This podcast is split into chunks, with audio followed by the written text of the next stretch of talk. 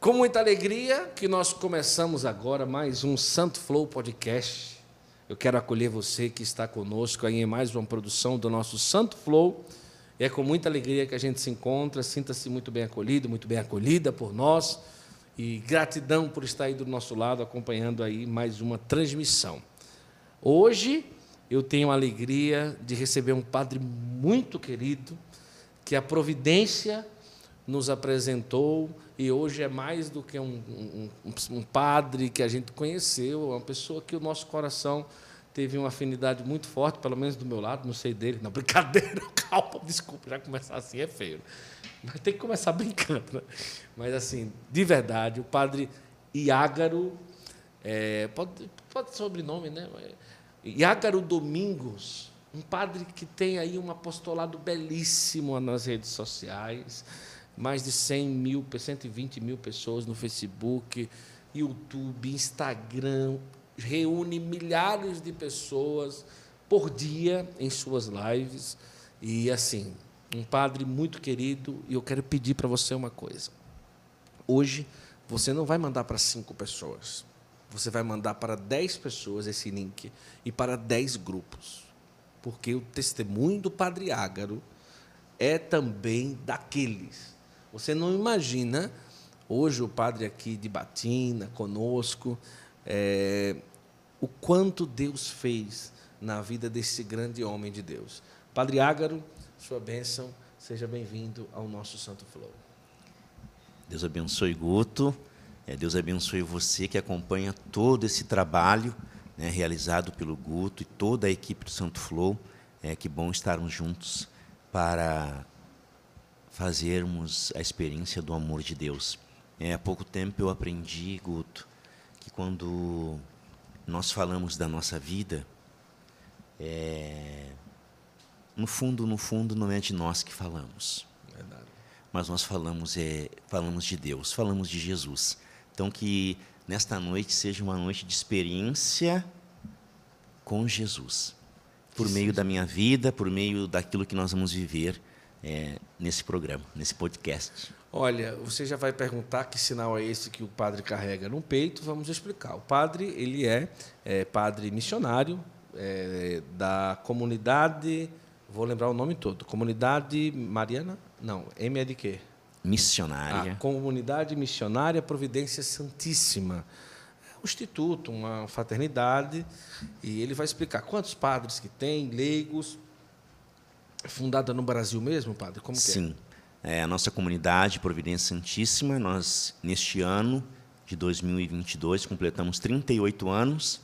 Somos uma associação pública de fiéis, porque nós temos padres, é, irmãos consagrados, irmãs consagradas, casais consagrados e leigos consagrados. Temos a nossa casa geral, a nossa casa mãe na cidade de Mococa. Nós temos três fundadores, os três vivos, graças a Deus. O Monsenhor Orlando, um, sacerdote, duas irmãs consagradas, a irmã Neia e a irmã Zélia. Que graça ter os fundadores vivos, né? Sim, porque nós ainda bebemos da fonte, né? E estamos juntamente com eles fundando ainda é. né, a nossa obra forjando o nosso carisma.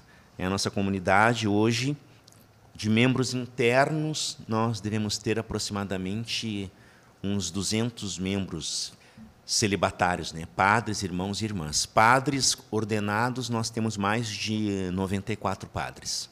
Nossa, é muita gente, é muita gente. É o tamanho uma diocese. Sim. Né? 94 padres. Filha, depois confere se não está aberto o reverb do padre, porque a gente usou na outra live, pode ser que esteja. Só para ver, para não ficar que nem. Ah, ah, ah, Mas não está não, né? Está sequinho, né? Beleza.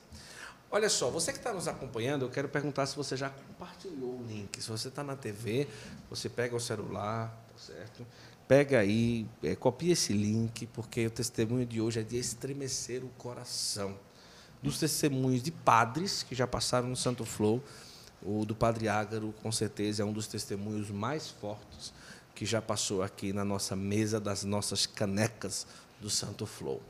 Padre, como que começou a vida? O senhor natural de onde? Como que era? Família católica? Conta pra gente. É, eu sou natural do Rio Grande do Sul, é, da cidade de Porto Alegre. Eu costumo dizer que, que eu sou gaúcho, preto, mas gaúcho. Gaúcho não tem só galego, não, né? Não, é porque muita gente acha que o gaúcho é olho azul, olho verde e pele clara. Né? E eu sou a prova disso que lá também tem uns moreninhos. Torcedor do Internacional. Hum, Eu prefiro não falar sobre isso. Ai, ai. É, não, né? Não, eu sou, sou- eu sou gremista, graças a Deus. Que maravilha. É, eu nasci, eu costumo sempre dizer, no lugar onde Deus habitava quando criou o mundo. No bairro da Glória, nos altos do Morro da Glória, Olha em. Porto Alegre. É, tenho a alegria de poder testemunhar que eu não sou de uma família católica, né, Guto? É, lembro que na minha família só a minha mãe era católica, né? Minha família materna, minha avó, minha tia, né? Todas praticantes da igreja afro-brasileira. Minha avó tinha um terreiro de umbanda, né? quimbanda e outras bandas, como costumo sempre dizer. A minha mãe católica. Eu sou filho de pais separados. Né? Meu pai é, diante da história dele, né, separou-se da minha mãe. Eu não lembro muito certo a data, o período, porque eu era muito criança. Não lembro dos meus pais morando juntos. Mas eu sei que, com a separação dos meus pais, com dois, três anos de idade, minha mãe assumiu um novo relacionamento. né, Eu fui criado por um padrasto, que foi um homem muito bom para mim. É, desses, dessa união com a minha mãe, é, também a minha mãe teve uma filha, a Soraya, é, a única irmã que eu tenho por parte de mãe. Porque por parte de pai, eu tenho mais de 20 irmãos. Nossa Senhora. Meu pai era músico, e você sabe como é músico, né? Músico viaja muito. Mas músico de banda, músico de escola de samba, músico de quê? Isso, ele era músico nativista das músicas regionalistas do Rio Grande do Sul. Ele era percussionista e também era mestre de bateria de escola de samba. Ele era muito famoso né, em Porto Alegre, no, no Rio Grande do Sul, sendo mestre de bateria. E como ele viajava muito, onde ele ia, aí ele fazia um filho. Então, a maioria dos 20 irmãos que eu tenho, eu não conheço quase todos, conheço os dois ou três, porque cada um com uma mulher diferente. Mas dos 20 só conhece dois ou três? Dois ou três. Mas também tem aqueles que eu acho que eu sou seu irmão, mas ficava nessa também. Ninguém tinha certeza, não é? Nem meu pai tinha. Então, se alguém se apresentasse para ele, ó, oh, teu filho, ele dizia amém, Deus abençoe. Por, diante da realidade. Como chamava mesmo ele? É, o nome dele era Neri Soares Gonçalves. Neri Soares Gonçalves. Mas ele era conhecido no mundo artístico como Neri Caveira. Caveira. Mas o caveira tem algum, algum motivo por dizer caveira? É pela estética mesmo. Ah, pela, ah, é, pela estética, ele era isso. magro. Era magro e não era o Brad Pitt. Não. Não era o Brad Pitt. Explicou tudo, né, padre? Explicou tudo. Sim.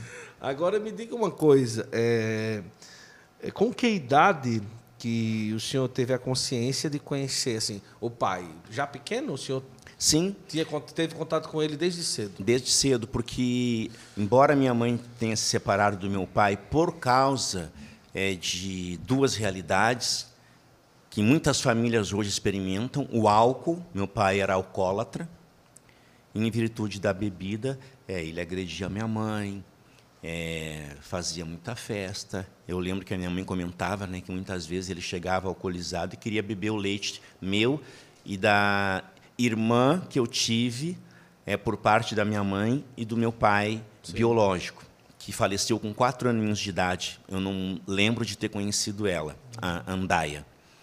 É, ela faleceu é, na creche, Nossa. estava num Senhora. escorregador e naquele tempo o escorregador tinha aquela cinta de concreto ao, ao redor. A criancinha, coleguinha de creche, atrás dela empurrou ela e ela bateu com a cabeça na cinta de concreto, com quatro anos de idade. E aí fiquei eu de filho único da minha mãe. É, meu pai bebia muito, chegava em casa, queria tomar o leite meu, da minha irmã, um aspecto da separação, o outro aspecto em virtude das traições. Né? Uhum. Muita mulher, muita festa, carnaval e filhos fora do casamento. Minha mãe separou. E com dois anos de idade, três, a minha mãe assumiu um novo relacionamento. E aqui está a beleza daquilo que a minha mãe sempre dizia. O meu padrasto foi um pai maravilhoso para mim. Mas ele sempre disse: Eu não sou teu pai biológico, teu pai biológico é o fulano, e você tem que procurar, você tem que ter o uhum. contato, é, vivendo a verdade, né, Guto? Porque a verdade sempre é liberta, é né? Com certeza, com certeza. Olha que coisa profunda, não é? É? A sua mãe começa um novo relacionamento e mas vamos supor ali, sete, oito anos, é, o senhor tinha a percepção de que o pai do senhor era um músico, tinha várias mulheres, isso as pessoas falavam. O senhor tinha consciência disso? Não, não recordo. É que as pessoas falavam sim, porque como ele era muito conhecido, né? Então, onde eu, eu me criei, que foi onde a minha mãe viveu com meu pai, é, todos conheciam né, a família mas não tinha muita consciência disso, né? Com 7, 8 anos, há 42 anos atrás, porque embora não pareça, né, eu já eu já não cozinho na primeira fervura, né? Eu estou com 50 anos. É. Então, eu nunca ouvi isso, cozinhar na primeira fervura, como é, assim? É porque a carne não é macia, né? eu, o senhor acha que cozinha na primeira fervura? Ai, pode ser que sim. Dá uma boa feijoada. Vai dar uma muito boa. Muito toicinho. Igor. Gordura à vontade. É isso mesmo. Ô, padre. Meu Deus, o senhor acha que eu posso... Meu Deus. Oh, desculpa, pessoal.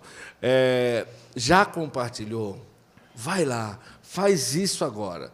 Dez pessoas e dez grupos. Está só começando aqui a nossa conversa com o padre Iágaro Domingos. Uma conversa muito especial, tá certo? Padre, agora nesse aspecto, 5, 6, 7, 8, 9 anos, o senhor falou que a avó tinha um terreiro de Umbanda. Sim. Então, o senhor foi criado ali, frequentando esse terreiro? Como que foi? Sim. É, a minha família não era uma família rica. E eu recordo que a casa da minha mãe era construída num terreno da casa da minha avó. Então, tinha a casa da minha avó, a casa da minha tia e a casa da minha mãe né, na mesma propriedade. Minha mãe, ela trabalhava o dia inteiro, já assumindo um novo relacionamento, né, o meu padrasto. Eles trabalhavam num, numa clínica psiquiátrica é, chamada Clínica Pinel. E durante o dia eles trabalhavam nesta clínica é, e eu ficava, com, ficava em casa, né, aos cuidados da minha avó. Então, desde pequeno, eu tive contato com a religião que a minha avó praticava. Chegou a dizer até que até me envolvi, né, muito com esta religião, embora a minha mãe sempre fosse contra isso. Né. Eu recordo, a minha mãe era católica, é, a minha avó e toda a família materna tinha essa prática com a umbanda e a quimbanda e, e as outras bandas. A minha avó me criou para ser substituto dela, Guto. Qual foi a primeira vez que ela falou isso para o senhor? Ah, eu devia ter uns, uns 10 anos, eu acho. eu anos. já tinha consciência da, da, daquilo que se realizava, né? Porque muito eu ia nas reuniões de culto que eles tinham é por causa da comida, né? De modo especial das festas de criança que eles chamam usando os santos católicos, festa de Cosme e Damião. Sim.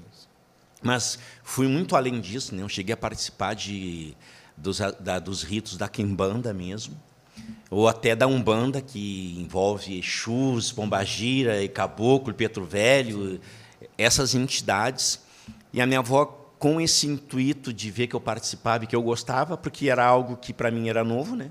e foi incutido na minha vida desde Sim. pequeno, então era algo que eu gostava é, ela dizia quando durante o dia é, tinha aqueles cuidados próprios da, dos orixás, de entrar na casinha de um e na casinha de outro, e limpar os, os objetos, limpar as imagens, né? manter, manter o, o culto, o lugar de culto.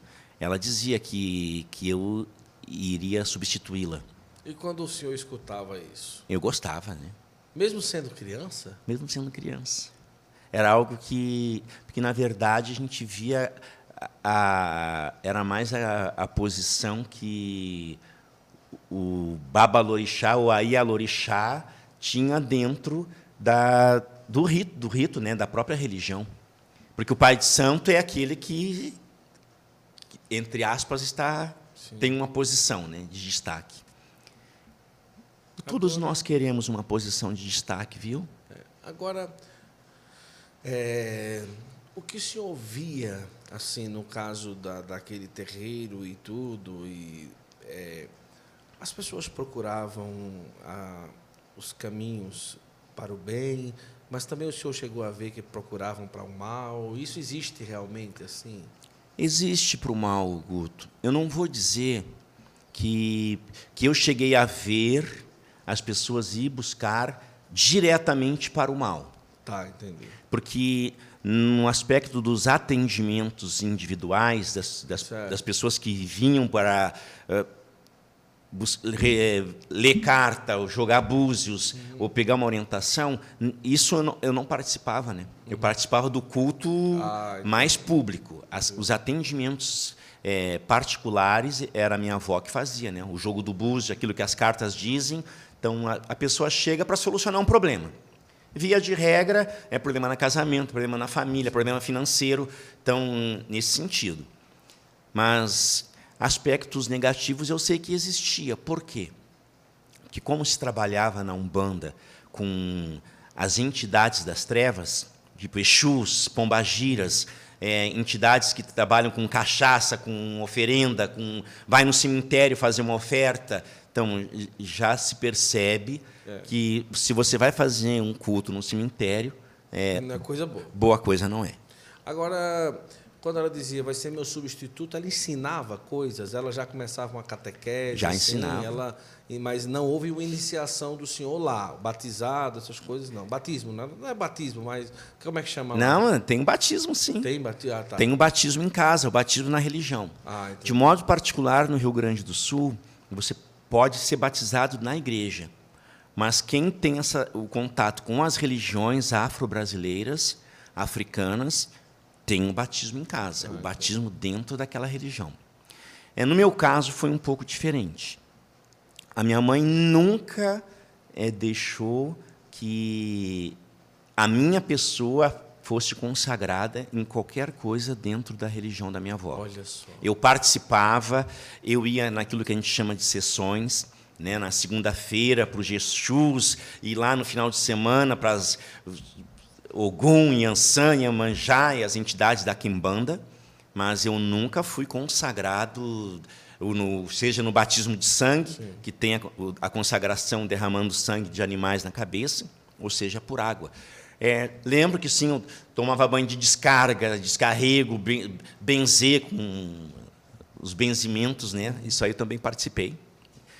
Mas a minha avó, durante todo o tempo que eu participei lá com ela, ela ensinava. Ela ensinava como que limpava um, uma tigela, o que fazia, o que oferecia, como, como era, como não era, que entidade que era, que entidade que não era. Eu até certas vezes é, é, trabalharam para desenvolver esse aspecto de incorporar né, os espíritos das entidades. Eu fui desenvolvido, mas não desenvolveu. Uhum. Fui desenvolvido, mas não desenvolveu. Não... Com que idade que o senhor foi meio que se afastando assim da, da própria Umbanda e procurando outros caminhos, né? Porque é... até então era a religião que o senhor praticava, né? Sim mesmo que inconsciente era. É. Né? Com aproximadamente uns 12 ou 13 anos, eu comecei a me afastar, mas ainda ia. Certo. Porque aos 12, 13 anos, a minha mãe e o meu pai, meu padrasto, eles deixaram de trabalhar na clínica psiquiátrica que eles trabalhavam e decidiram é, abrir o seu próprio negócio, né, o seu próprio comércio. Aquilo que eu chamo carinhosamente de estabelecimento comercial é, da minha família.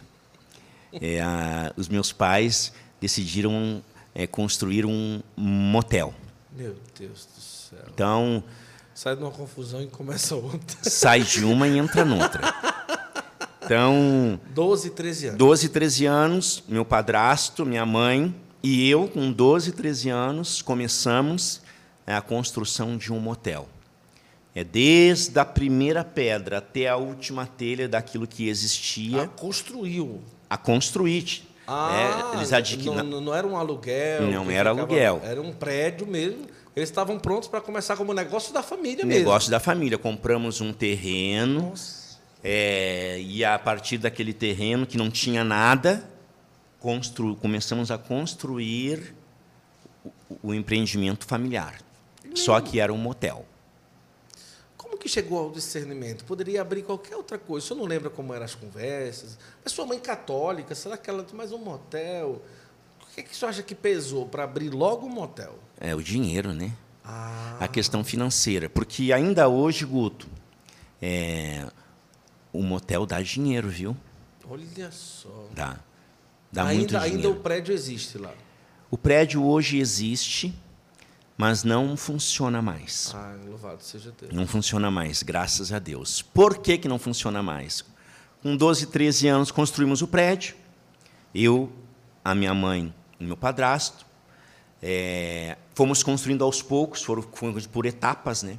Não foi construído o prédio Sim. de uma vez só, porque não tinha condições financeiras. É, construídos por etapas, com um retorno financeiro muito grande. Isso Eu, em que ano, mais ou menos? Por eu cima, tinha, por eu cima. tinha 12 ou 13. Eu estou com 50. 30 e poucos anos 30 atrás. e poucos anos atrás. Nós estamos é, em 2022. Muito tempo, é, muito tempo. E ali já se tinha um lucro alto. Tinha.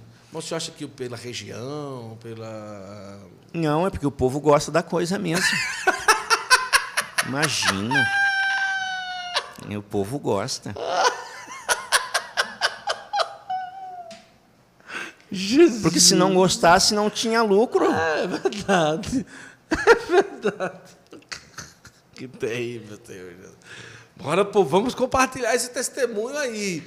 Mas vamos lá. 12, 13 anos, começa a construção. Sim. Quanto tempo foi para construir para começar? O prédio todo é construído na sua totalidade. Não eram muitos apartamentos, a gente tinha 16 apartamentos só. Hum. Então, a construção de todos os apartamentos é, levou uns belos. Mas logo quando começou a construir, começou a funcionar. Começou a funcionar. E tinha retorno. Né? Eu lembro, é, com 12, 13 construímos. Como era um empreendimento familiar, nós trabalhávamos, né? nós atendíamos, nós. Tipo, lembro muitas vezes eu limpando o quarto é, para aquela troca de, de cliente é, a gente cuidava da água, da luz, da, da, manutenção, tudo. Tinha os funcionários, mas assim, negócio familiar. É, Todo mundo tem que se virar. O, você, o gado engorda com o olhar do dono. E no motel também é assim. Né? Não é só na fazenda. Então, é, a gente trabalhava direto. Logo nos primeiros anos, eu lembro que eu trabalhei durante cinco anos à noite. Via muita coisa, é, experimentei muita coisa também. É, com 18 anos, Guto, eu lembro que há mais de 32 anos atrás, eu recebia 5 mil reais por mês. Hum, Para você ter uma noção, eu. O filho. O filho. Só que daí tinha o outro irmão que trabalhava. Que também recebia uma boa. Que recebia também os mesmos 5 mil que eu. E, os, e, o pai e a mãe recebiam a outra, o restante. Né? Então tinha um lucro muito grande, muito grande, muito grande. Agora, como que era um jovem de 13 para 14 anos limpar aquele quarto ali que deveria ter de tudo? De né? tudo. De tudo, não é? Ter contato com isso, não é? ver os casais chegarem, é, deveria ser com homem, mulher, homem com homem, tudo, toda bagaceira deve ter visto nesse sentido. Sim. E, ao mesmo tempo, muito jovem, é, a adolescência aflorou dentro de um motel. Dentro de um hotel. É isso aí é importante você destacar, é porque é, em virtude do trabalho eu comecei a me afastar daquela realidade uhum. da religião. É, e, mas eu me afastei não porque eu tinha consciência que aquilo não era uhum. de Deus, né? Uhum. Mas por causa da questão profissional da família. É limpar os quartos e tudo aquilo que envolvia o lugar é, era algo assim como a religião. Uhum. Como foi algo que foi gradualmente sendo introduzido na minha vida, era algo normal, entende? É, a gente não tinha aquela consciência de que aquilo era impuro, que aquilo lá não, não prestava, não tinha essa consciência. Então, era, era um, eu via como um trabalho qualquer. Fui criado, era um trabalho. Só que aquele trabalho, querendo ou não, me iniciou numa vida de sexualidade e de impureza muito grande. É, porque eu lembro, é, você ia nos quartos, era algo muito engraçado, Guto, porque tinha os, os, os, os, circuitos fechados de vídeo, os uhum. cines privê, que tinha filme pornográfico e tanta coisa nesse sentido. E muitas vezes o, o, dava problema no vídeo, o filme não entrava, o canal não pegava. E aí o que, que o casal fazia? Ligava na portaria para lá resolver o problema, porque eles queriam ver o filme. Nossa. Eu não sei se a coisa não funcionava sem filme, tinha, então tinha que ter o filme.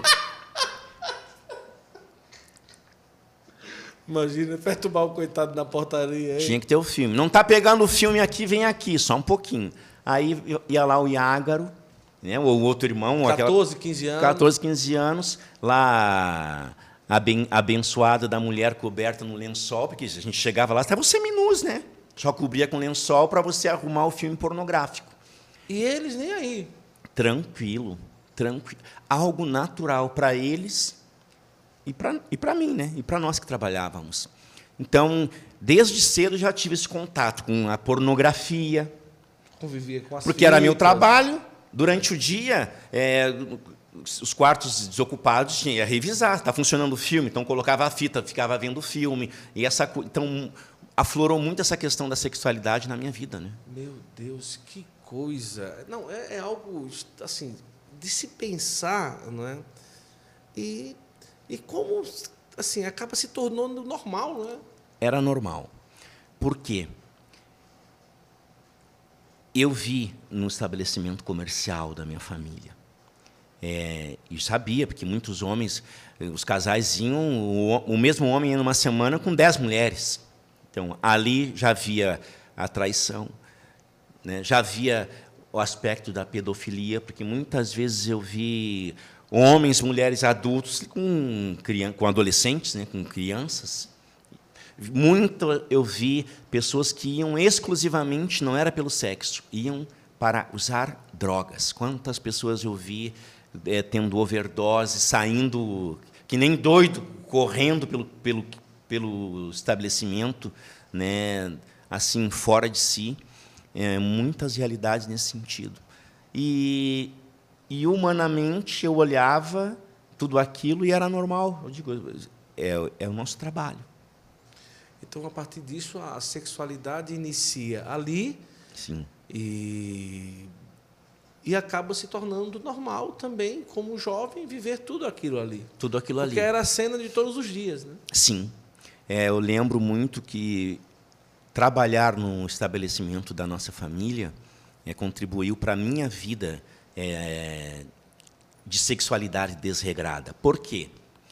Porque tinha o trabalho, que eu tinha acesso a todas essas coisas. Não só os vídeos, né? Se você quiser, imagina um moleque de 14, 15 anos. Aí o casal está no quarto, você vai lá e já é. tem uma fresta, você já está espiando, você é quer ver. É verdade. E aí escuta gemido, escuta grito, porque você escuta de tudo, né? Tem aqueles que é, que é no silêncio e tem uns outros que, que é a sirene da, do bombeiro. Então você pega de tudo. Meu Deus do céu. E o outro aspecto, lembrando a herança paterna que eu tinha. Meu pai tinha 20 filhos. Meu pai tinha 20 filhos, meu pai era músico. Então, assim, a minha mãe me criou sempre mostrando a verdade. Ó, isso aqui é a verdade. Mas ela dava liberdade. Ela sabia, olha, isso aqui é desse jeito. Mas ela dava liberdade. Então, eu trabalhei, eu trabalhava no estabelecimento, tinha um contato com meu pai, porque eles nunca negaram quem ele era. Eu lembro que, com o dinheiro no, no bolso que eu tinha, eu também comecei a participar dos, das escolas de samba. Desfilava no carnaval, tocava na bateria. É, eu, eu, lembro que eu sempre, eu fui sempre fui um eterno romântico. Uhum. Eu não era muito bonito, mas eu sabia conquistar as meninas. Hoje é, graças a Deus. Hoje, graças a Deus. eu sempre digo, é, é, eu nunca fui uma Brastemp, mas, mas eu enxutava um pouquinho. foi bom, gostei. Daí foi e aí. Era muito romântico. Muito. E aí eu essa voz, tive essa um... voz grave, né? Bonita, né? É verdade. é, Desculpa, tive Deus. muitas namoradas, muitas namoradas, é, muitos casos em virtude da escola de samba que eu ia. É, eu amo dançar, Uhum. Gostava, amo e danço bem, só que não danço mais. Eu gostava de ir para as festas. Tem algum vídeo aí para a gente mostrar no dia lá da, do, do, do, show que houve aqui na Canção Nova, amor? Para a gente ver se ele dança bem ou não? Tem? Então, não, não brincadeira. Não, Opa! Foi, foi só um, um, minutinho ali, mas foi só um, um balanço. Foi só um balancinho. Mas é, mas é um danço que gostar, até hoje gosta. Gosto. Se escutar e, uma batida por aí. É, eu fico, eu fico parado. Ah, é? É. Parado? É, é, o corpo, os pés mexem. Os pés mexem. os pés mexem. Os pés, mas, é, mas quem gosta de dançar é, é assim. Né? E quem hum. gosta de música no geral, não é? É verdade. De escutar as músicas e tudo. Então, é, começou a gastar dinheiro e entrar na é, escola de samba. Escola de samba. Muitas namoradas. Na, muitas namoradas. Eu fui noivo duas vezes. Né? Eu lembro o meu primeiro noivado. Mas com... só para a escola, como é que foi? Terminou o ensino médio? Eu terminei é, o ensino primeira, quarta série, oitava, uhum. e parei de estudar por causa do estabelecimento sim, sim. comercial. Meu padrasto dizia: o estudo é importante, mas o mais importante é ter dinheiro no bolso. Ah. E dinheiro no bolso eu tinha, ah. então sempre fiz a opção por sim. trabalhar e ter dinheiro. Eu fui noivo duas vezes. Né, no primeiro noivado, tinha 18 anos, Olha. não deu certo. Eu, é, o segundo noivado, já mais, mais idade, com 26 anos. Mas dos meus relacionamentos, não, nunca ouvi falar de castidade. Não conheci castidade, não tive um relacionamento casto. É, primeiro, em virtude de tudo aquilo que eu experimentava ah, e via na empresa da nossa família. Passava o dia no motel? Passava o dia no motel, trabalhando. Que, co... que coisa. Mas ali, alguém que chega, algumas pessoas mais bagunçadas do juízo, via ali um jovem, não faziam propostas ali? Faziam. E eram aceitas. Né? Eu lembro muitas vezes. Jesus! Muitas Como vezes. Assim, pai? Muitas vezes. É, e se elas não faziam propostas, nós fazíamos, né? Eu lembro que, imagina, eu lembro, tinha eu, tinha meu primo, é, tinha depois os funcionários que eram mais jovens. Era uma molecada. Imagina. Muitos homens ou, ou, iam com prostitutas, ficavam lá, deixavam as mulheres dormindo. Nossa, a mulher sozinha no quarto estava perdida com a gente. Que coisa. Perdida com a gente. É uma bagunça grande. É uma bagunça grande. E, e tudo isso, tudo normal. Porque é como crescer no pecado, uhum. a gente se acostuma. É. E quando nós nos acostumamos com o pecado, Guto, é... não dói na consciência. Não dói, é algo normal. Tudo passa a ser normal. Agora, é, diante dessa realidade toda, é, o senhor foi indo e tudo. Mas não, mas não tinha como namorar, porque não, não existe, existia fidelidade no namoro? Ah, existia. Ah, era? Eu tive duas noivas e eu era fiéis às noivas. Era fiel às noivas. Olha aí. Tá Agora, fora as noivas, se era só ficar, eu ficava com uma, com outra, não respeitava nada nem ninguém. Ah. E com que idade que o senhor começou a já ter carro, a já ter as coisas do senhor? Com 18 anos. Era muito vaidoso, não? Não. Não muito, era hiper. Hiper vaidoso? Hiper vaidoso. Em, em que sentido? Assim? Em todos os sentidos. Primeiro, porque eu sempre tive uma boa aparência. Né? Quando eu falo que eu não era uma Brastemp, na verdade eu estou até mentindo, porque eu era bonito mesmo, gente. Forte. É, fazia academia, me cuidava. Eu tinha cabelo naquela época, né? Tinha cabelo crespinho. Sim, sim. É, tinha carro. Eu lembro que com 18 anos eu comecei. Meu primeiro carro, sabe que carro foi?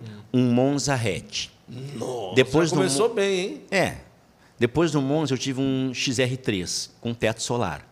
Porque todo ano eu trocava de carro, porque eu tinha dinheiro, eu morava com os meus pais, 5 mil por mês. Eu falei, naquela ah, época, naquela época era, hoje era o quê? Hoje era muito dinheiro. Era muito dinheiro. E cada ano tocava de carro. É o meu, eu lembro que meu último carro, assim, antes de a minha vida começar a mudar, foi um Escort GR3 conversível. Então, e eu, sim, gastava todo o dinheiro é, com carro, mulheres e festa. Tudo, tudo. Eu bebia muito, muito, muito, muito, muito, muito, muito. Um pouquinho da herança do meu pai, né? É, investia todo o dinheiro no carro. O carro podia estar impecável. Eu trocava de roda, eu botava som, o som que você está aqui, escuta lá na. Nossa. Investia muito, muito, tudo para aparecer. Mas nesse tempo aparecia também é, diante do pai? O pai via o que o senhor via? Sim. É, o meu pai ele se orgulhava de mim um pouquinho porque eu era diferente, né? Diferente um pouco daquilo que que ele viveu também até dos outros irmãos. Sim, sim, sim. Agora isso tudo que foi vivido, né, é, foi por quanto tempo trabalhando ali é, no motel e achando que era normal? Eu trabalhei num estabelecimento comercial da minha família. Esse estabelecimento. Por que o senhor sempre fala? Porque fica chato um padre falar que trabalhava num motel, né? O estabelecimento comercial da minha família é terrível, né? Eu trabalhei até os 26 anos. Porque assim, é, o motel da família me tirou da religião afro-brasileira. Minha mãe nunca queria, não gostava. E quando a gente começou a trabalhar, eu saí da religião. Como a gente trabalhava no negócio familiar, é, tinha muitos atritos. Por quê? É algo importante destacar. Meu padrasto, é, quando foi conviver com a minha mãe, ele também já tinha um relacionamento anterior. Né? Ele era casado, separou-se e tinha outros filhos do primeiro casamento. Depois que nós construímos o motel, os outros filhos vieram para trabalhar também no motel, porque dava, dava para sustentar todo mundo, entende? Então, o relacionamento era muito difícil, porque eu sempre fui muito temperamental, né? temperamento muito forte, vivia brigando sempre por causa de questões de trabalho, não era nem tanto de família. Porque para mim era assim, trabalho é trabalho, família é família. Então, quando eu me sentia explorado no trabalho por, por eles, nossa, era muita briga. Então, durante muito tempo eu relutei para continuar trabalhando por causa dos pais. Com 26 anos eu decidi sair da empresa da família para seguir o meu caminho. Né? Então, com 26 anos eu parei de trabalhar ali. É, claro, foi uma mudança drástica de vida, porque eu já não teria mais o dinheiro que eu tinha, ia ter que começar a caminhar com as minhas próprias pernas. Eu lembro que ao sair do motel, a primeira coisa que eu fiz, eu fui trabalhar de segurança, né, nessas empresas de segurança. Eu fui fazer cursinho, melhor, fui fazer o supletivo para concluir Isso o estudo e iniciar uma faculdade. É, eu fiz a faculdade de Direito, né? eu sou advogado, com OB, com tudo certinho. É, e tudo isso a partir dos 26 anos. Eu saí dali, comecei, concluí os estudos, fiz cursinho, passei na faculdade, comecei o estudo da, do Direito. E aí me desvinculei totalmente da empresa. Agora, por ter tido contato com tanta droga, sempre foi só a bebida? Nunca. Eu experimentei é, maconha. É, fiz a experiência, mas não foi muito positiva. Uhum. Eu lembro como se fosse hoje. Quem me ofereceu foram até foram três mulheres. Eu saí da estava trabalhando e saí do motel. Na frente do motel tinha uma área arborizada e tinha três mulheres é, que eu conhecia, amigas, sentadas na muretinha embaixo das árvores. E conversa vai, conversa vem. Elas estavam fumando maconha, me ofereceram. E eu, para não passar vexame, né, porque, porque sempre tinha um interesse, né, uhum. é, para não passar feio na frente das meninas, aceitei. Mas foi a pior experiência que eu fiz. Porque aí eu experimentei pela primeira vez. Olha, eu bebia tudo, tudo, tudo. Droga foi a primeira vez. E fiz aquela experiência, Guto. Aí eu entendo porque que as pessoas enlouquecem. Né? Porque quando ficam uhum. chapado, você sai de órbita. Eu experimentei ali e imediatamente já passei mal. E fui, voltei para o estabelecimento comercial. E eu lembro que eu cheguei, a mãe tinha preparado o, o almoço, colocou na mesa para a gente almoçar. Ah, vem aqui almoçar que você vai no banco para a mãe. Eu, tá bom. E aí eu lembro que eu servia comida. Nossa, eu pegava o garfo, eu estava enfiando o garfo na orelha e achando que era a boca, porque eu estava totalmente fora de órbita. Nossa. Totalmente fora de órbita. Aí fui para o banco fazer o depósito da, do dia. Nossa, eu entrei no ônibus e falei, nossa, todo mundo sabe que eu usei maconha, está todo mundo me olhando, assim, aquela, aquela coisa, Paranoia. o efeito da droga. Né? Eu falei, nunca mais usei aquilo ali. Aquela experiência me salvou das drogas. O efeito foi negativo. Mas a bebida, o álcool, isso. Era eu, muito. Eu bebia, eu bebi Era muito. diariamente? Não diariamente, os finais de semana, mas os finais de semana eu bebia tudo. Por, pela semana, pela semana inteira. Tanto é que eu sofri uns quatro, cinco acidentes de carro por causa da bebida. Nossa. Porque eu bebia, ia para as festas à noite e voltava de manhã, né, de madrugada, não Mas tinha. Teve um que foi mais grave ou dois? Teve. É, o mais grave foi o acidente que eu tive, capotei de carro. Isso eu tinha uns 19 anos. E ao capotar de carro, eu dormi no volante é, voei para fora da, do carro, era os cortes conversível, e que o carro até parou em cima da minha cabeça. Eu tenho, levei 17 pontos na cabeça. O carro parou em cima da é, cabeça? que no acidente virei, capotei, né? Caí num penhasco de uns 8, 10 metros. Voei do carro no meio das pedras e aí o carro veio e parou em, cima, né, parou em cima da minha cabeça. E ali, esse foi o mais grave. Mas também foi o primeiro sinal da ação de Deus na minha vida. Porque, em virtude deste acidente, é, eu comecei a conhecer Jesus. Então, a partir dos 19, que alguma coisa foi acontecendo? Foi acontecendo. E como que foi? É, em virtude do acidente, uma amiga da minha mãe, a tia Ana, Ana Vilar Almeida, muito católica, é, o filho dela estava chegando de um retiro é o retiro do movimento de Emaús de Porto Alegre, um movimento muito forte de universitários, jovens universitários. O filho dela foi para esse retiro e a mãe dele fez uma promessa. Falou para minha mãe, é, ela soube do meu acidente. Ah, Yolanda, vou fazer uma promessa para o teu filho melhorar. E se caso ele melhorar, ele tem que ir na chegada de, do retiro do que o meu filho vai fazer tal dia, tal hora, tal mês. Então ela fez uma promessa para que eu cumprisse a promessa que ela fez. E eu lembro que eu melhorei né, em virtude do acidente, foi muito grave. Quem via o carro dizia: oh, isso aí não existe mais. Mas eu existi. E a, melhorei e a mãe falou: Olha, a, a Ana, amiga da mãe, né, vai na igreja, tudo, fez uma promessa. Eu falei: Ai, que bom. É só que é para você, para você ter que cumprir a promessa que ela fez. E lá no, na chegada do, do, do grupo do, do, filho dela foi fazer, sei que ah, eu fiquei doido, porque eu era terrível, Guto. Eu era muito, eu era terrível, um temperamento muito forte. Imagino. Engraçadinho. Nossa. Meu Deus do céu, Jesus amado, tem piedade de nós. Brincadeira. O senhor ficou muito bravo? Muito. Falei, não vou. Sim. Imagina, faz promessa para os outros pagar. Não vou. Só que eu sempre tive muita consciência. Fui. Fui numa missa de jovens, imagina, uma missa de jovens, chegaram de retiro, aquela festa, e instrumento, violão, e timba, e, e tambor, e não sei o quê. Nossa, eu fiquei horrorizado. Fiquei horrorizado. Mas não gostava do carnaval? E por não, que ficou horrorizado? Não, carnaval é carnaval, igreja é igreja. igreja é igreja. Que coisa engraçada. É.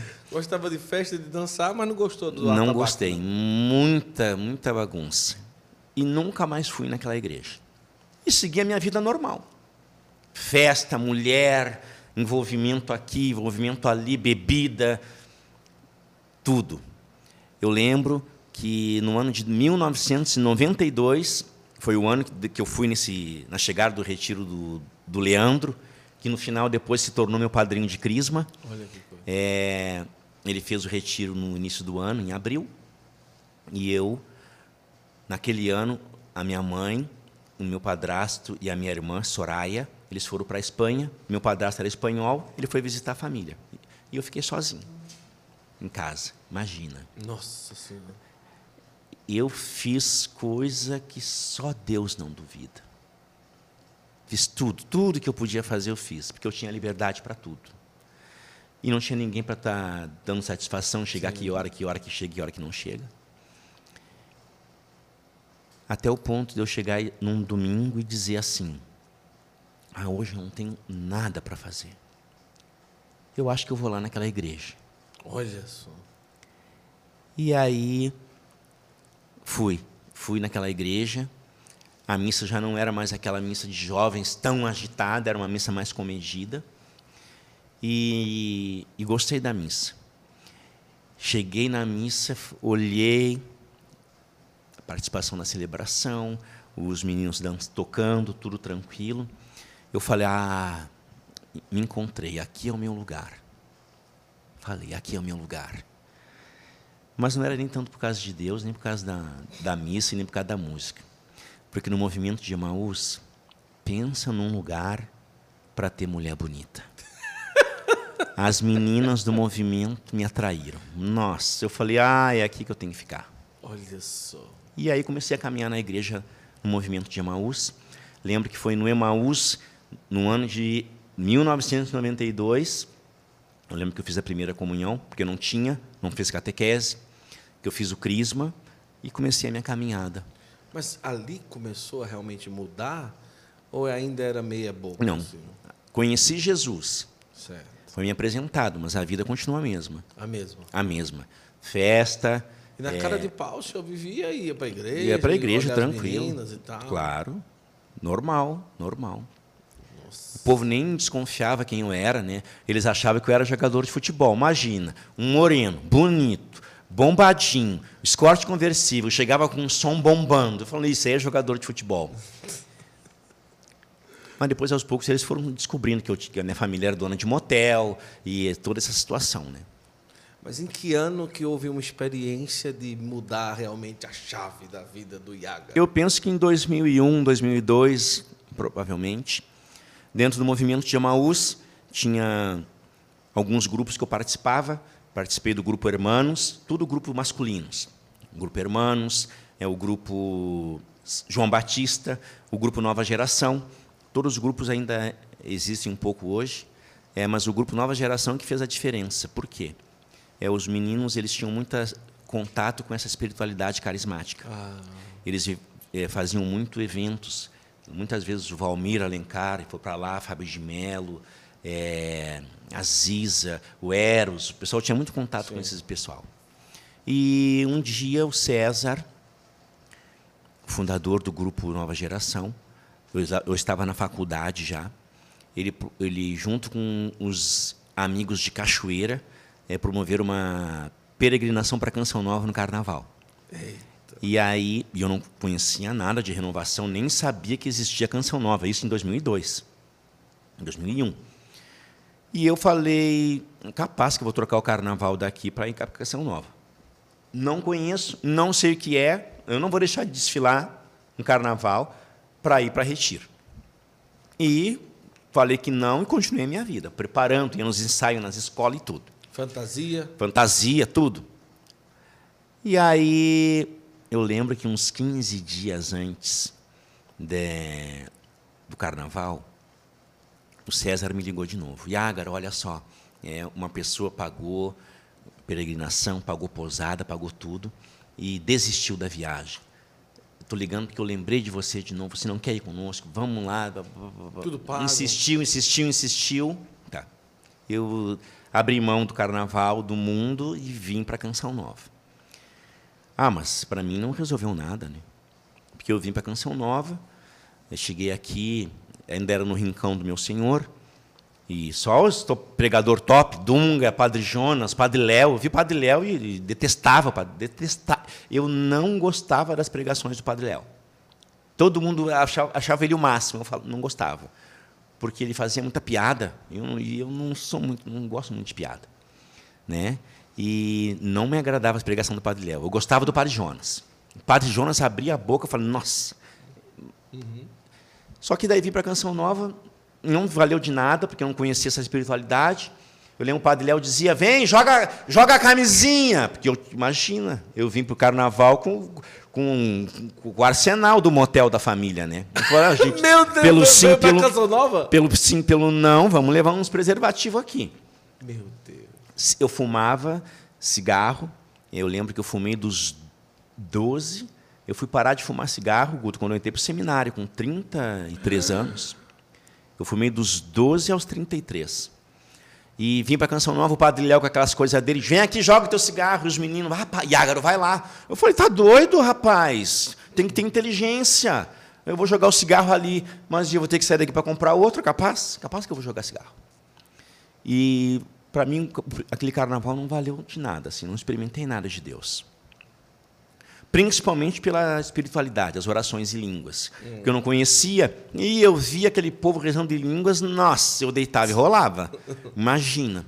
Uhum. Quando eu escutava alguma coisa que eu não gostava, o que, que eu fazia? Eu saía da canção nova do Rincão do Meu Senhor, passava pela Capela do Santíssimo, saía pela portaria lateral que dá nas barraquinhas, Aqui, né? E aqui. É, isso aqui. E ali, no pé da esquina, tinha um trailer, naquela época. Eu, uma cerveja. Tomava cerveja, bebia cerveja, depois subia com cerveja na cabeça. Lembro que, humanamente, não me mudou nada na minha vida. Vamos voltar embora da peregrinação, entramos no ônibus, é, o coordenador da peregrinação disse agora a gente vai fazer uma oração, entregar a viagem, tudo. Eu falei, ah, que bom. Rezou o Pai Nosso, Ave Maria, Glória ao Pai, e, São Gabriel com Maria, e São Rafael com Tobias, e Miguel protege todo mundo. E maravilha. Falei, graças a Deus, vamos dormir agora. Quando falei, vamos dormir agora, ele disse, agora dois intercessores vão passar por um a um, impondo as mãos e rezar por, quem, por cada um de nós. Ah, eu olhei para ele e falei: Ah, em mim ninguém toca. Em mim ninguém toca. E eles vieram rezando, dois, os dois rezando por cada um membro. Eu, fica, eu lembro que eu fiquei na parte do fundo do ônibus, porque naquela época as pessoas mais comportadas ocupavam o fundo. Então eu fiquei no fundo do mesmo. ônibus. E eles rezando, rezando, rezando. Quando chegaram assim, uns quatro, cinco bancos na minha frente, eu falei: eles não vão tocar em mim. E o que, que eu fiz para eles não rezar? Fingi que estava dormindo. Virei para o canto e fechei os olhos. E aí, passou um tempo e nada deles chegarem perto de mim. Eu falei, meu Deus, escapei. Ah, quando, quando eu falei escapei, pá, botaram a mão em mim.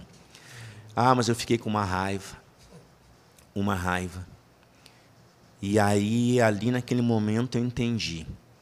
É, e falei: é tudo mentira o que falam a respeito de Deus porque dizem que Deus respeita a nossa liberdade, que respeita o que a gente quer, que respeita o que a gente não quer, e isso, isso, isso, isso. E, esse, e agora aqui eu não queria receber oração e rezar por mim. Daí eu entendi por que, que Deus se utiliza das pessoas. Né? Porque Deus respeita a nossa liberdade, mas as pessoas não. E aí eles botaram a mão e rezaram por mim. E terminaram de rezar por mim e continuaram no finalzinho do ônibus, que tinha mais gente atrás de mim. Né? E eu lembro que foi automático, Guto. Eles rezaram por mim, eu fiquei com raiva, não queria. Eles terminaram ali dois, três bancos depois de mim. Quando eles voltaram, eu pedi, reza por mim de novo. Assim, automático. Não foi um impulso de vontade. Não. Né? Foi. Foi. E a partir dali a minha vida começou a mudar. Eu lembro que eu comecei é, a participar de grupo de oração, é, ia nos grupos de oração só por causa Mas da na pregação. hora da, da oração, o que, é que aconteceu? Não sei. Mas o senhor se emocionou na frente do povo? Não. Não, emocionei, não chorei, não gritei, fiquei com raiva. Mas depois me veio um desejo de receber aquela oração de novo. E na hora que recebeu, Tranquilo, é, não senti nada. recebeu a oração de novo. É. Mas Isso é uma abertura, talvez. É, né? mas ali eu digo com certeza, hoje tendo consciência de tudo, ali eu recebi o batismo no Espírito, a efusão do Espírito. Porque a gente pensa que a efusão tem que ser na gritaria, Sim, no escarcel, sim, no choro e, e no arrepiar. Não. Comigo foi eu não querendo e depois pedindo. E aí começou a mudar a realidade. Começou. Comecei a participar de grupo de oração. Eu lembro do grupo de oração Paz e Mel, que até hoje é um, também é uma comunidade. Eu, eu lembro que eu ingressei na comunidade Paz e Mel, ia num grupo de oração. É, quando eu comecei no grupo, muita coisa eu não gostava. Eu não gostava de animação. É, não, não, não gostava muito da oração em línguas, porque eu não acreditava ainda nisso, né? E é tudo um processo. Eu gostava da pregação. Eu, eu ia no grupo de oração só por causa da palavra de Deus. E foi a palavra de Deus que, aos poucos, foi transformando a minha vida. Foi diminuindo a bebida, as saídas, mulheres. Mulheres, bebida. E os amigos ligando? É... Você sabe que a experiência que eu tenho é, é assim. Conforme a gente vai mudando de vida, é naturalmente os amigos que não fazem mais parte daquela realidade, eles vão se afastando e nós também, né? Então os amigos ligavam, mas eu não tinha muito vontade de ir no carnaval, de sair com eles e comecei a mais criar uma, uma nova amizade, né? Um novo tipo de amizade. E isso é natu algo natural que acontece quando a gente quer de fato mudar, né? Uma curiosidade, é, quando, se ia pra, quando ia para a escola de samba, tinha que comprar fantasia? Eu não, eu tocava na bateria, Ah, e ganhava. Ah, ganhava, né? E depois eu era filho do mestre, né? Mas a bateria em si não ninguém, nenhum dos dos, dos batuqueiros paga a fantasia, porque você está prestando um trabalho para a escola, né? Então é o mínimo que eles fazem dar a fantasia para quem desfila na bateria. E como foi assim, o início do processo? Começou a mudar, a frequentar, e dali realmente a vida foi se endireitando. Foi se endireitando. Fui nos grupos de orações, nos retiros, eh, comecei a fazer participar de missa diária, porque todo esse processo de mudança, Guto, aconteceu eh, simultaneamente com o período que eu ingressei na faculdade, né? Quando eu ingressei na faculdade, foi esse período também de encontro com Deus. Então, além da experiência de grupo de oração, de ajudar nas missões pouco a pouco, eu lembro que eu era de missa diária. Eu lembro que eu saía da faculdade, eu estudava de manhã, ia quatro horas da manhã para a faculdade, chegava eh, meio-dia no centro de Porto Alegre, eu ia na, na missa meio-dia e dez. Até hoje existe essa missa e essa igreja, a Igreja São José, da Alberto Bins. Todo dia, meio-dia e dez, eu ia nesta missa e depois ia para o estágio eh, da faculdade, o estágio onde eu trabalhava, todos os dias. Mas eu não, nunca pensei em ser padre. Né? Deus foi, foi transformando a minha vida, eu comecei a ser um cristão, e buscando ser um cristão autêntico, mas nunca pensei em ser padre, nunca sonhei em ser padre. A mãe percebia a mudança, como que era? A mãe percebia. Tanto Mas é que eu não vivia não- em casa, né? O senhor nunca chegava e dizia, eu mudei, eu quero mudar. Não, capaz. A mudança ela foi vendo aos poucos, porque daí ela começou a ver que eu ia em grupo de jovens, eu ia na missa no domingo, é, eu só escutava música de igreja, só, custava, só escutava hino, era só música de igreja. E era. E tranquilo, tranquilo, ela não se incomodava. E, e eu escutava música de igreja. É, comecei a participar das missas diárias e, aos poucos, é, eu começava a observar os padres. Eu olhava a forma que o padre abria os braços, pegava o cálice, pegava a patena e limpava o cálice, proclamava o evangelho. E cada um que eu ia, eu olhava e falava: hum, se eu fosse padre, eu não ia fazer desse jeito. Uhum. Mas eu não queria, eu nunca pensei em ser padre. Ah, se eu fosse padre, eu não ia fazer daquele jeito. E fiquei nessa coisa, uhum. assim, olhando e vendo as atitudes, como que os padres agiam. Eu sempre quis ser, depois que eu entrei para a faculdade, primeiro eu queria ser delegado de polícia. pelo meu temperamento. Sim. Depois, na faculdade, apresentando seminário e essas realidades de trabalho de escola, eu falei, ah, eu quero ser professor universitário. Sim. Eu pensei, bah, eu, do, eu dominando a matéria, eu vou ser um bom professor. Bah, não tem para ninguém. Só que, caminhando em grupo de oração, é, Deus foi apresentando alguns dons que eu não sabia que eu tinha. Sempre fui muito tímido, Guto. Hoje as pessoas, quando enxergam um padre ágaro, e o jeito que eu sou é sério, é um pouco reservado, é, assim, um perfil meio encarrancudo, as pessoas dizem assim, ai, que padre chato, que padre metido, uhum. que padre isso, aquilo. Mas, na verdade, é porque eu sou muito tímido, né? Então, eu tenho um, um primeiro momento, tenho dificuldade de me aproximar, sim, de abrir sim, sim. E, e acolher as pessoas.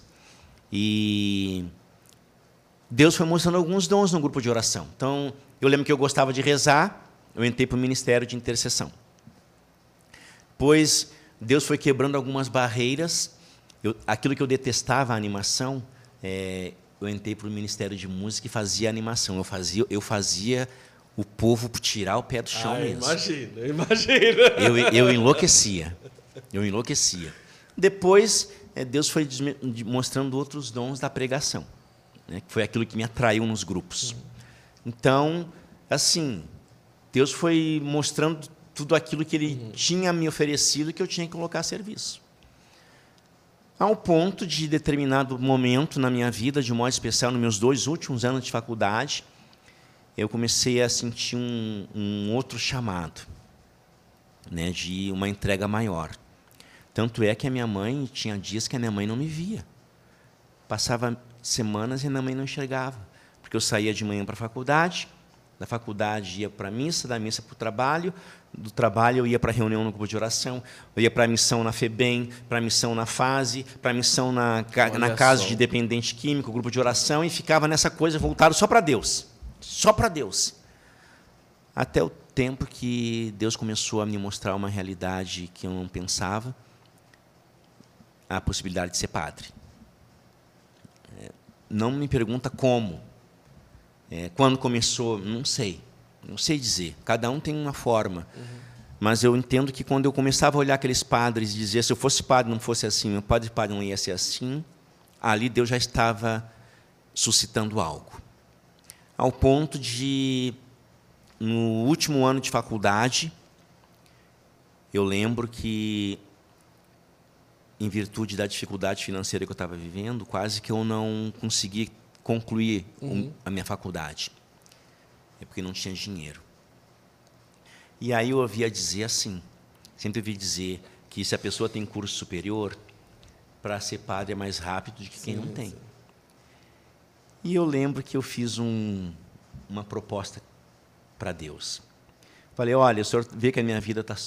Isso na missa do meio-dia e dez que eu ia. É, o senhor vê que a minha vida está toda voltada para Deus, é grupo, é coisa, minha família está. Eu cheguei, eu, eu, cheguei ao ponto de dias esquecer o aniversário da minha mãe por causa dos trabalhos na igreja. Falei com Deus. Olha, eu ouvi dizer que se você tem curso superior, se você tem um chamado a ser padre, é mais rápido de quem não tem. Eu não sei o que o senhor quer para mim. Só que eh, não é só isso aqui. Não é só o grupo, não é só pregar, não é só retiro. Eu sinto que tem algo mais. Se o senhor quer que eu seja padre, o senhor vai providenciar que eu me forme esse ano, junto com a minha turma. E aí ficou por isso. Eu lembro que eu trabalhava no escritório de advocacia, estava de estágio, meu estágio ia terminar por causa que eu não tinha me rematriculado. Sim. Eu lembro como se fosse hoje, é na véspera da, da rematrícula. A advogada que trabalhava diretamente comigo é, perguntou como é que eu estava, como é que eu não estava. Ela era da igreja. Não participava na igreja que eu participava, mas ela era de igreja. Falei, estou bem, está tudo tranquilo, blá, blá, blá, blá, blá. E perguntou da faculdade, eu falei, a faculdade, ah, esse, eu não sei ainda esse ano, porque eu estou com uma pendência de rematrícula. Sei que no final daquele dia o dono do escritório chegou e chamou, perguntou, está com problema na faculdade, né? Falei, tô. É, ele perguntou quanto que custa para qual o quanto qual quanto é necessário para que você faça a rematrícula e possa cursar esse semestre. Eu falei o valor na época, ele pegou o cheque, assinou, preencheu o valor e falou: "Tá aqui, quando você puder você paga". E eu Olha me rematriculei. Assim. Tranquilo, me rematriculei o penúltimo semestre e faltava o último. É. E aí, no último semestre, eu já não estava mais nesse escritório e não tinha mais jeito de fazer a rematrícula. O que aconteceu? Eu lembro como se fosse hoje, um grande amigo meu, Tiago Muri, do grupo Nova Geração, ele soube que eu estava com esse problema, ele reuniu o grupo, os amigos, e começou a angariar recursos com os irmãos linda. da igreja é, dos grupos para eu pudesse me rematricular. Lembro que na véspera, a mesma coisa, na véspera da rematrícula, ele ligou para mim e, e pediu que eu abrisse a Bíblia num livro do profeta Isaías, capítulo 55.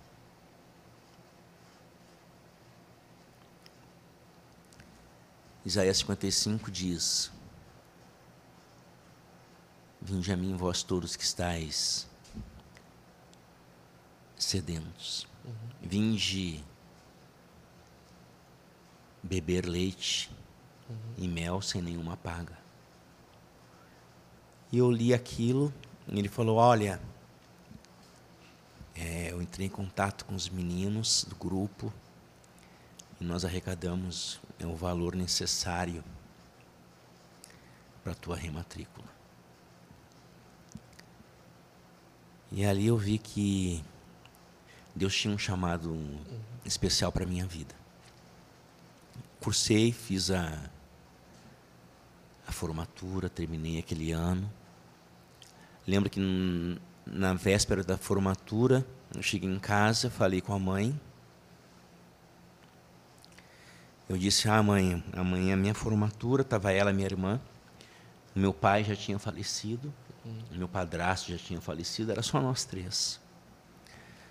Falei, amanhã minha formatura, mas eu não quero ser advogado. Falei para ela que eu, é, eu quero ser padre. E a minha mãe ficou quieta, falou nada. Imediatamente a minha irmã disse: E por que, que foi estudar então? Se quer ser padre, para que, que foi estudar? E aí a minha mãe, com uma palavra de sabedoria, disse: Padre, não precisa ser burro, deixa ele. Porque ela sabia de onde eu tinha saído. Uhum. É porque ela a vida inteira rezou para que eu pudesse sair da da umbanda, quimbanda e outras bandas, para que eu pudesse sair da vida de bebida, de prostituição. Eles vão dizer: Nossa, se prostituiu? É, em termos, sim. Porque eu tive contato, nunca tive relacionamento casto com as namoradas. E quando não tinha namorada, eu ia nas esquinas, em prostíbulo, ia em essas casas de, de massagem. Eu fui fiz de tudo um pouco, Guto. Minha mãe disse: deixa ele. Só que eu não entrei para o seminário. Ah, me formei e fui para o seminário. Porque a minha cabeça assim, agora eu me formei, Sim. é fácil para o seminário. Só que a minha mãe precisa de mim, minha irmã precisa de mim.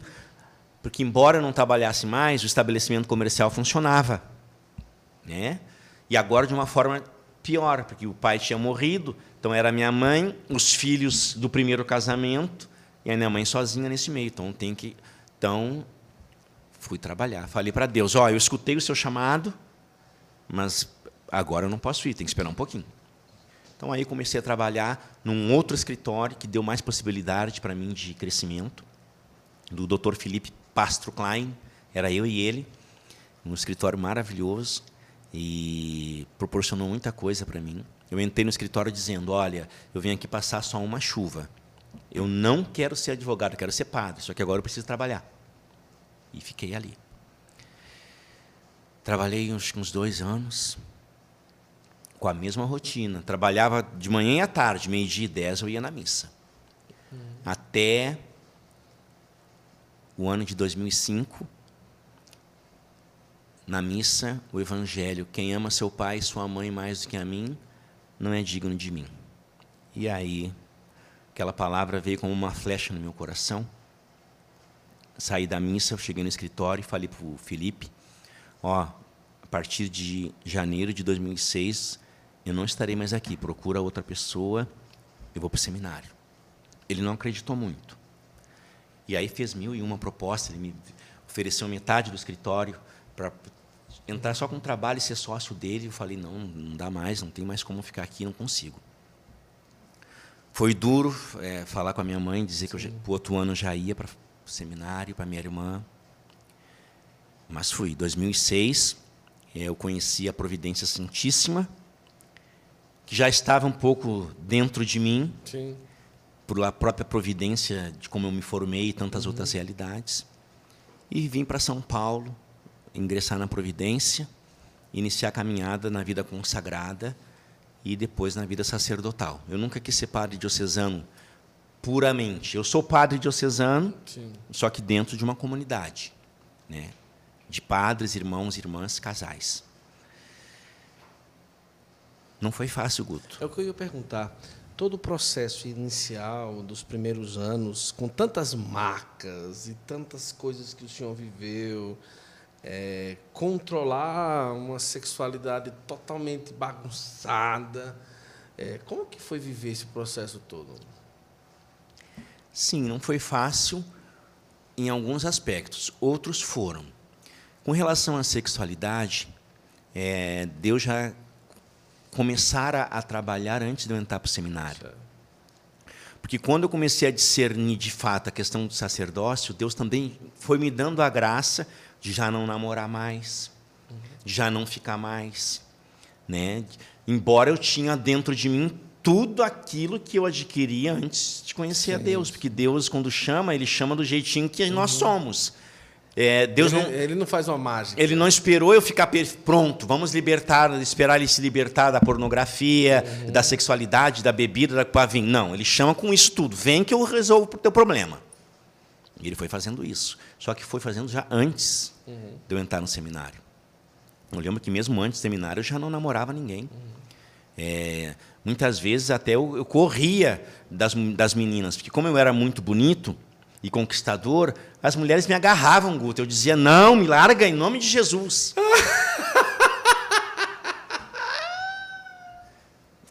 que coisa. Verdade. Mas dentro do seminário isso foi trabalhando mais profundamente. Para mim, o mais difícil no seminário não foi a questão da sexualidade. Foi, primeiro, a questão da família. Eu era muito apegado à minha mãe. Eu lembro que nos, nos dois primeiros anos, eu ligava para ela uma vez por mês. Eu dizia alô. ela do outro lado dizia alô. E nós não falávamos mais nada. Porque se falasse muito, a gente chorava e nenhum dos dois queria Sim. demonstrar fraqueza um para o outro. Lembro que a segunda maior dificuldade que eu tive foi trabalhar a obediência. Porque eu entrei para o seminário com 33 anos, formado, advogado, independente, com uma vida totalmente resolvida. Eu não entrei para o seminário porque eu não, não dei certo, uhum. viu? É, eu entrei para o seminário porque Deus quis. Eu não escolhi, não escolhi e não escolheria. Deus me escolheu, eu só respondi.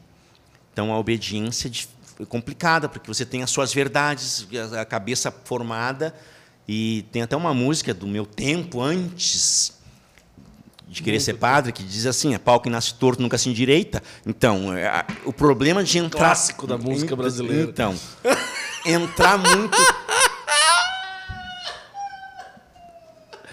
entrar muito tarde para o Você seminário. queria citar um Chico Buarque, um... Então, entrar muito tarde para o seminário tem esse problema. Por isso o seminário pega mais jovem, as comunidades têm um limite de entrada, Sim, sim. porque é difícil você trabalhar, você tem que ser destruído para entrar numa nova realidade.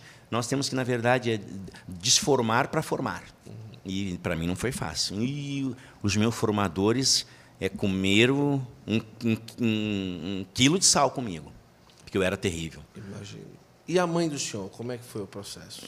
Com a minha mãe foi mais doloroso, é para mim. Eu lembro que no segundo ano da comunidade, 2007, a minha mãe contraiu câncer e começou a luta pela vida. É, 2007 mesmo, ela fez a primeira cirurgia contra o câncer, tirou o tumor do útero e do ovário e quase morreu. E como a gente tinha uma casa de missão no Rio Grande do Sul, né, os nossos superiores me enviaram para esta casa de missão para ficar mais perto da minha mãe. Ela requeria, é, necessitava de cuidado mesmo, porque a minha mãe, a minha irmã trabalhava, né? Sim. E a minha mãe doente, é, acompanhei ela de 2007 a 2010, lutando com a vida. É, fazia químio, curava de um, aparecia tumor em outra parte do corpo, de um em outra parte do corpo. Lembro que em 2009, encurtando a nossa luta pela vida, em 2009, eu morava no sul ainda, ia para uma missão na cidade de Guaíba, e a minha mãe é, tinha passado pela segunda, terceira cirurgia. E estando na cirurgia, é, o pós-operatório foi complicado, porque escapou uma alça do intestino e ela teve uma infecção generalizada.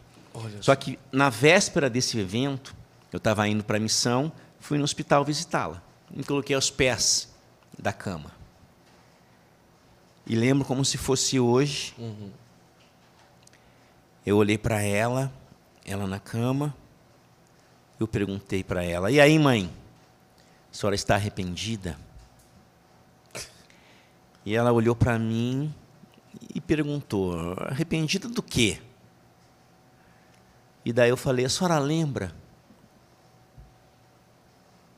que ao longo da minha vida, todo dia 24 de dezembro, na noite do Natal, a senhora colocava a mão no meu coração e pedia que Jesus nasça no teu coração neste Natal? Todo ano ela fazia isso. E eu dizia que nasça nada. E todo ano ela. Que Jesus nasça no teu coração neste Natal. E naquele dia no hospital eu questionei ela. Se ela estava arrependida disso. A senhora lembra? Jesus nasceu a ponto de me. de me levar para longe da senhora.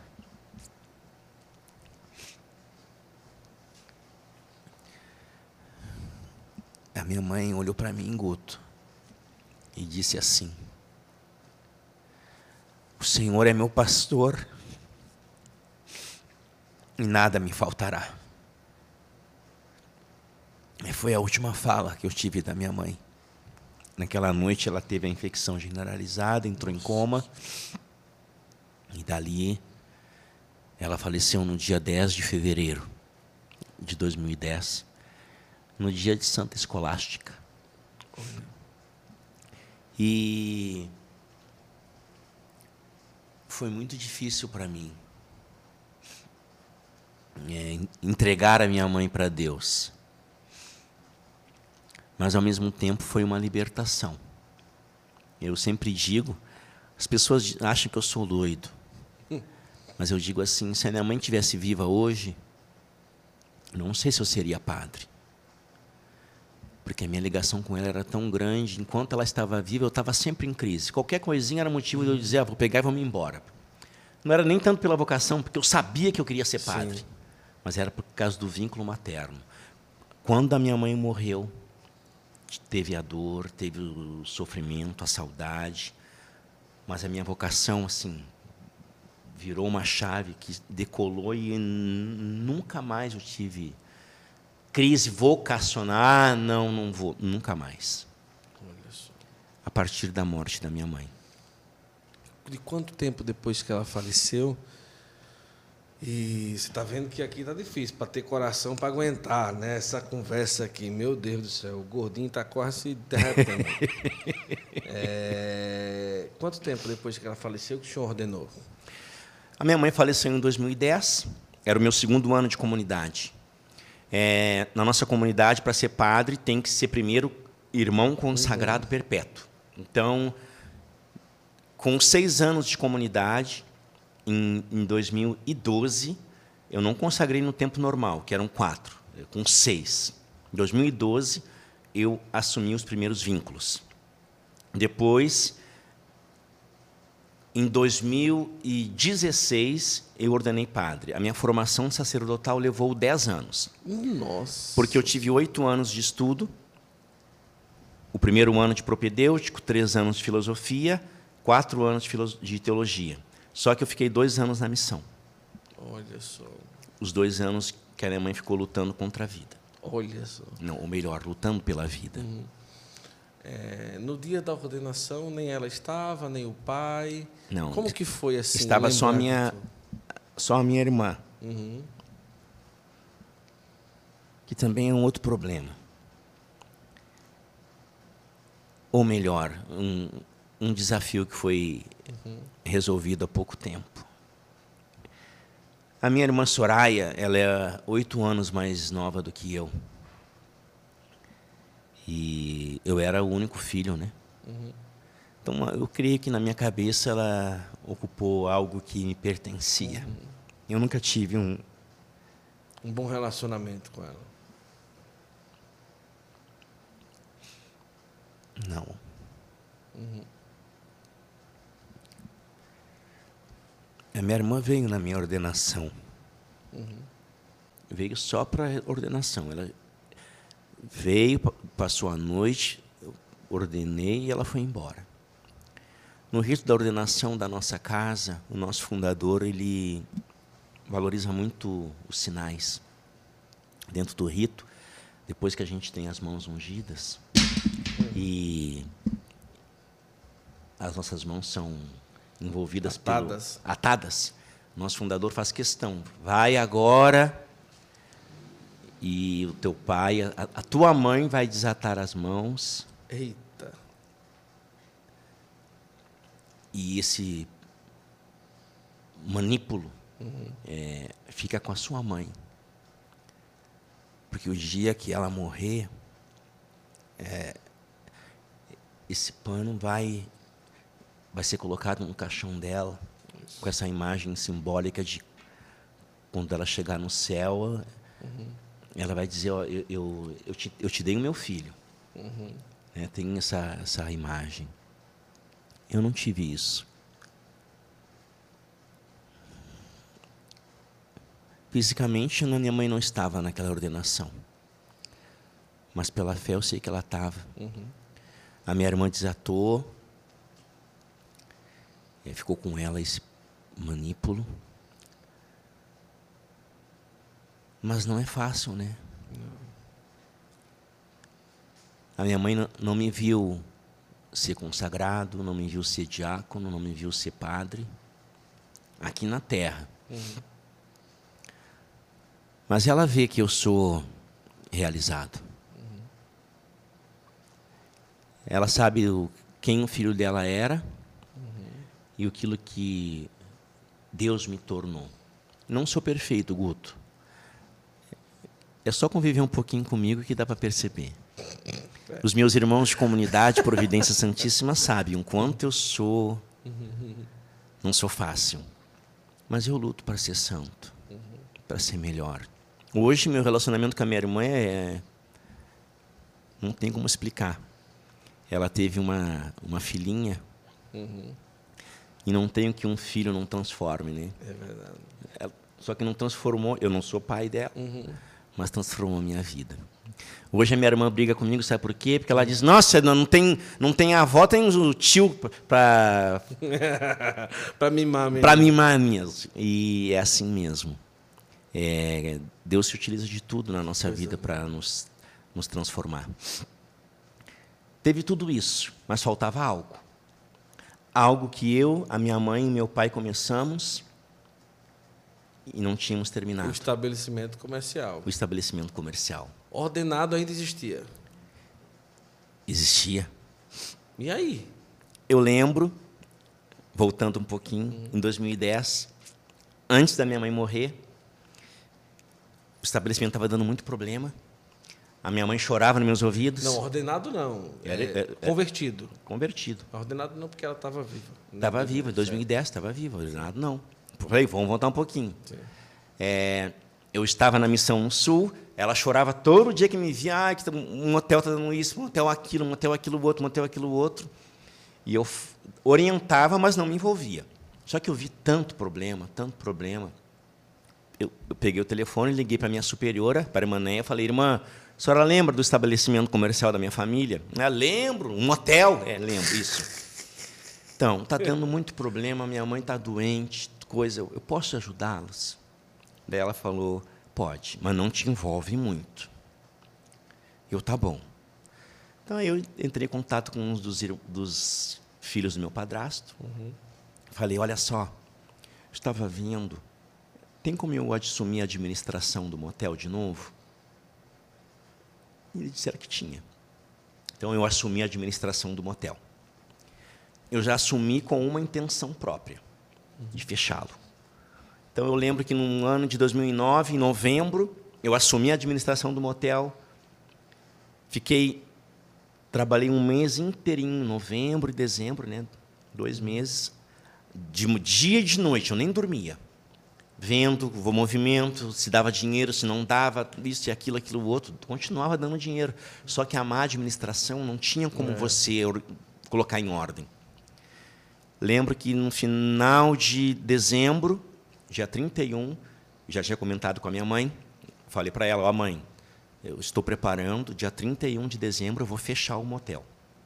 Mas os funcionários, os funcionários a gente vai resolver, mas eu vou fechar. Mas como é que vai fechar, filho? Isso e aquilo. Eu falei, mãe, não esquece que eu sou um, um seminarista, eu sou, um, eu sou é um consagrado. Imagina, mãe, se cai na mídia seminarista administrando motel. O que, o que é para a igreja isso, mãe? A senhora tem noção? Ela concordou.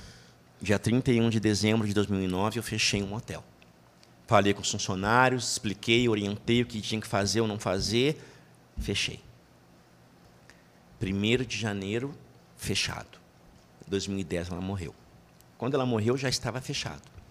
Olha que graça com problemas, uhum. dívidas, Sim. questões para serem resolvidas que nós estamos ainda hoje, uhum. mais de 10 anos, né, 12 anos resolvendo.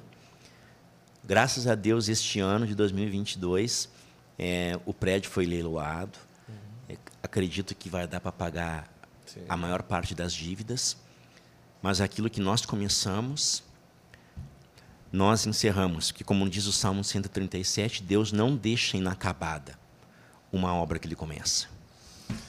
Eita, esse é o Padre Iágaro. Olha, você precisa conhecer, se ainda não conhece, é, no Facebook, no Instagram, no YouTube. Padre, é PE ou Padre? Padre. Padre Iágaro Domingos. Procure.